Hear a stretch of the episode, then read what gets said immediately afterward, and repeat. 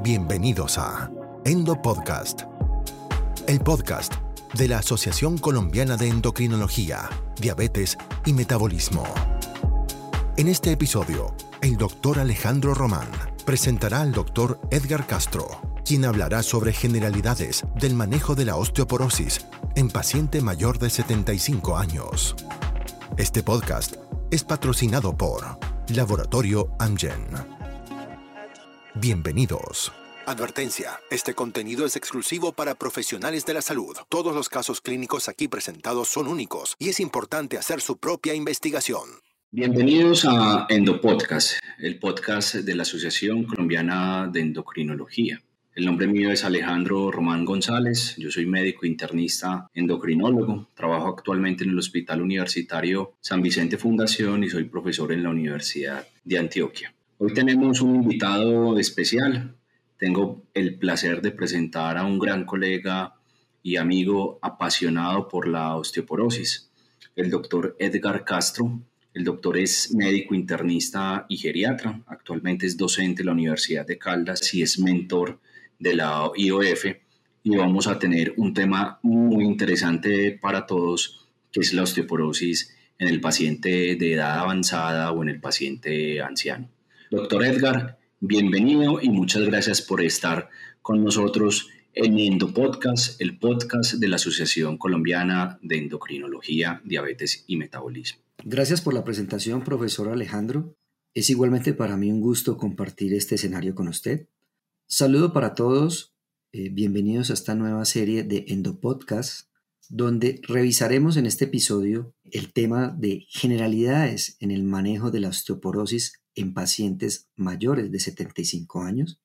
Ya Alejandro mencionó mi profesión. Yo estoy radicado en la ciudad de Manizales. Soy el coordinador de la unidad de fracturas del CES, Hospital Universitario de Caldas, y hago parte como miembro número de la Asociación Colombiana de Medicina Interna y de la Asociación Colombiana de Osteoporosis y Metabolismo Mineral. Vamos a iniciar este, esta revisión con unas preguntas que surgen día a día en nuestra práctica diaria, tanto en la atención primaria como a nivel de especialistas. Y son dos preguntas claras como ¿cuál es la importancia de hacer un tratamiento oportuno de la osteoporosis en el adulto mayor? Y aplican las guías de práctica clínica de la población general a una población más vulnerable como son los all-all, viejos viejos o aquellos mayores de 85 años ya que surgen dudas porque tenemos una estigmatización de considerar el envejecimiento como una categoría social de menor importancia que muchas veces nos llevan a que excluyamos a este grupo poblacional de intervenciones terapéuticas como no terapéuticas. Es importante eh, contextualizarnos cómo es la epidemiología actual de la osteoporosis y en especial en nuestra población más anciana.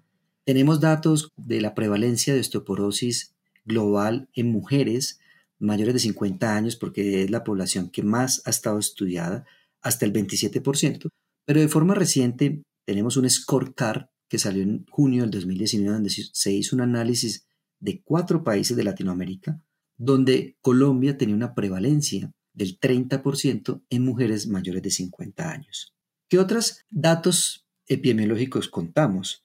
Alemania cuenta con una prevalencia del 59% de osteoporosis en los mayores de 60 años. Reino Unido tiene una prevalencia del 50% en mayores de 75 años. Por lo tanto, podemos ver que esta patología es muy frecuente y debemos tener con claridad cuáles son los criterios y las terapias que podemos ofrecer a nuestros pacientes.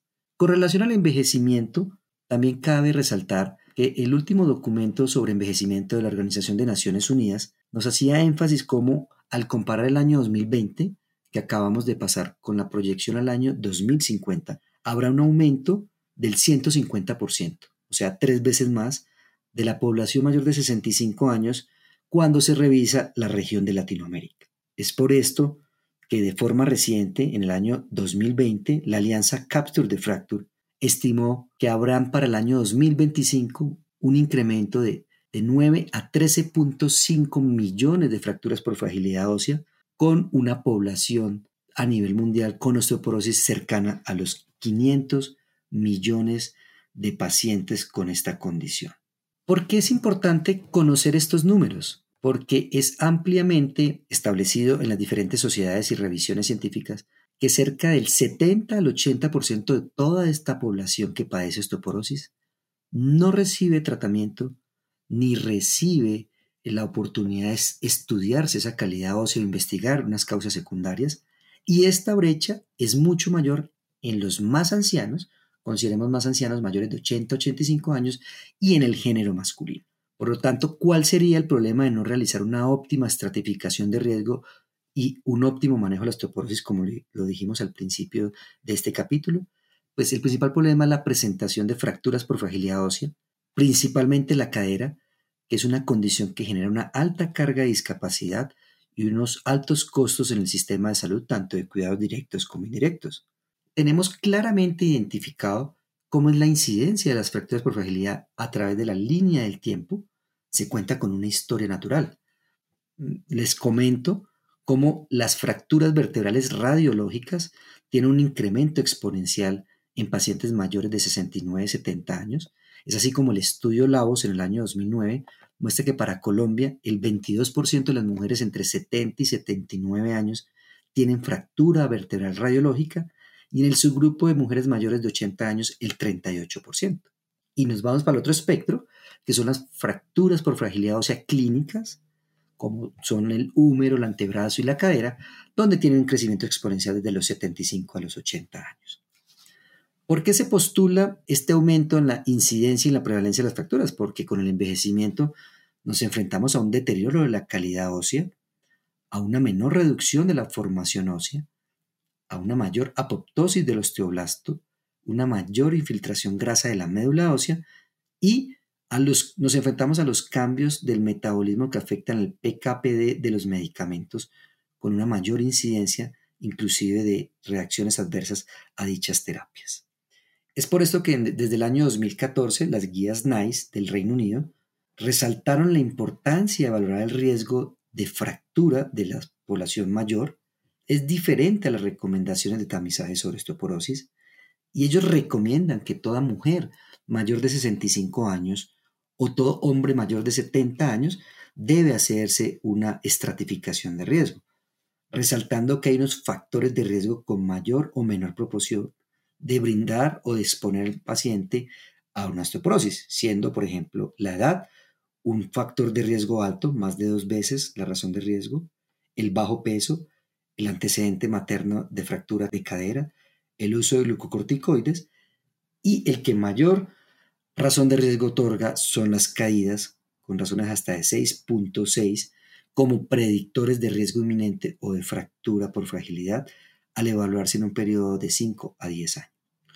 Por lo tanto, el mensaje es que realizar una adecuada estratificación de riesgo de fractura en nuestra población adulta mayor con osteoporosis nos permite entender más fácil los algoritmos de manejo recientes de las diferentes sociedades. Quiero comentar cómo la Sociedad de Estudios de Osteoporosis Europea, ESHARE, desde el año 2019, nos clasifica a los pacientes como riesgo bajo, alto y muy alto. Vamos a hacer énfasis en las poblaciones de alto y muy alto, donde nos muestran que solo el 25% de estas poblaciones reciben una suplencia de calcio o vitamina D y solo el 12% recibiría una terapia específica para osteoporosis. ¿Qué nos da el valor de alto riesgo?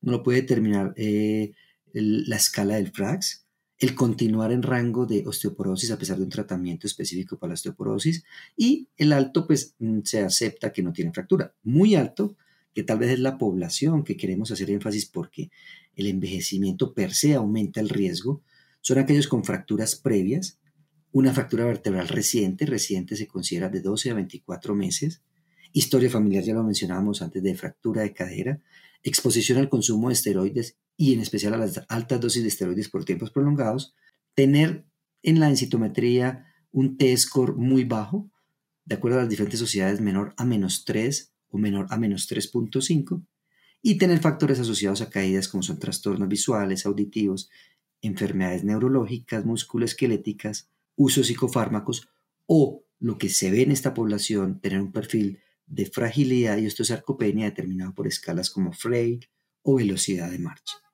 Quiero resaltar que en esta población, como son los más prevalentes de fractura de pelvis y húmero, hay una indicación desde el año 2020 por la Asociación Americana de Endocrinólogos Clínicos que se suma a las tres indicaciones que tenemos claramente establecidas de manejo de osteoporosis.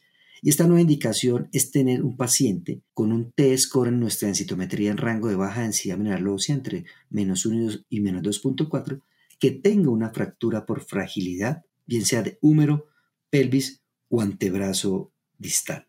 Ya para ir consolidando qué consideraciones tenemos del tratamiento específico para la osteoporosis en nuestro grupo poblacional mayor de 75 años, entonces retomamos son grupos que en su gran mayoría están en riesgo alto o muy alto de presentar una fractura por fragilidad a 10 años. Y tenemos, de acuerdo a la revisión de las diferentes guías de práctica clínica, un abanico de opciones terapéuticas.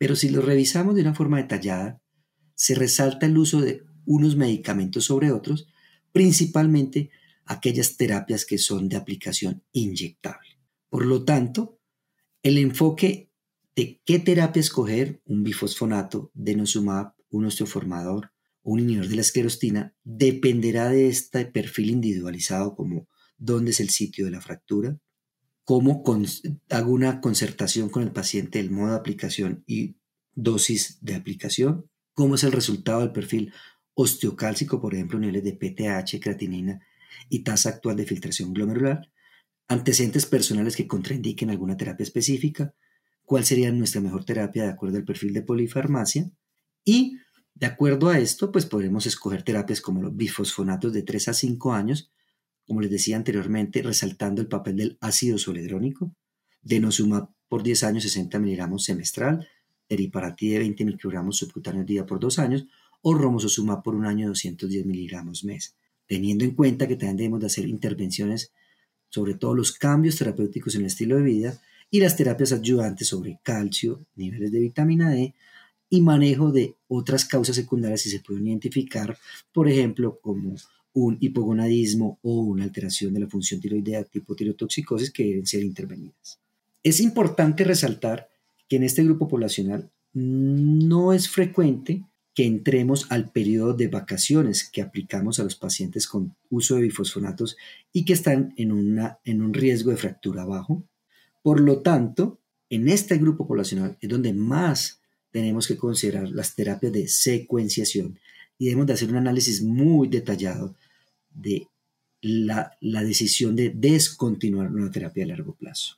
Quiero mencionarles una muy buena revisión de Clinical Intervention in Aging del 2017 del Dr. Van der Broek de Bélgica, donde resalta cómo cada terapia o grupo farmacológico tiene impacto en la población mayor.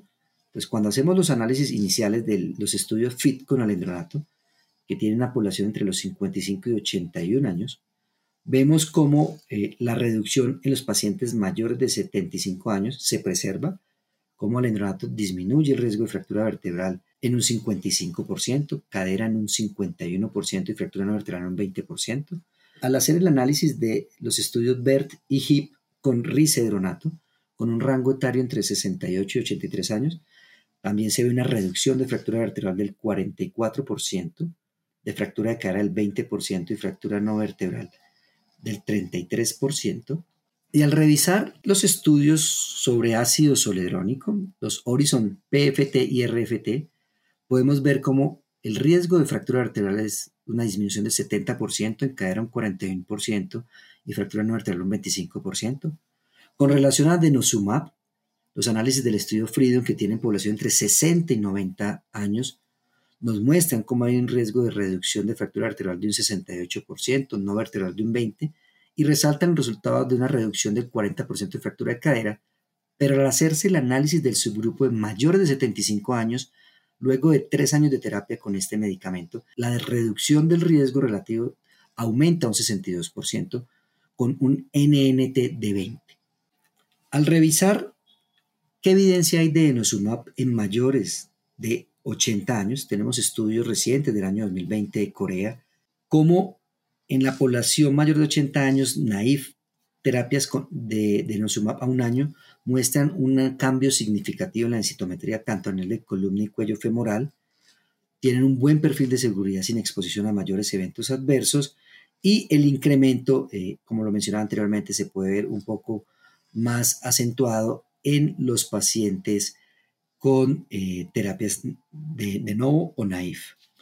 Ya para finalizar como este análisis de las diferentes terapias farmacológicas, podemos ver cómo teriparatide, desde el estudio pivotal del Dr. Neer en el New England del 2001, muestra que en su población, que incluye población mayor de 75 y hasta los 83 años, la reducción de fractura vertebral del 65%, no vertebral del 35% con un NNT de 12 pacientes año. Es por esto que podemos llegar a concluir que la osteoporosis es una enfermedad crónica donde la terapia a largo plazo es necesaria en nuestros pacientes de alto y muy alto riesgo de fractura por fragilidad ósea. Y el tratamiento farmacológico de la osteoporosis en los pacientes más ancianos que preservan marcha, es bueno resaltar que eh, deben ser funcionales. Si vamos a medir una escala aplicable en nuestro contexto, sería una escala de Bartel de funcionalidad mayor o igual a 40 sobre 100 y una expectativa mayor a un año.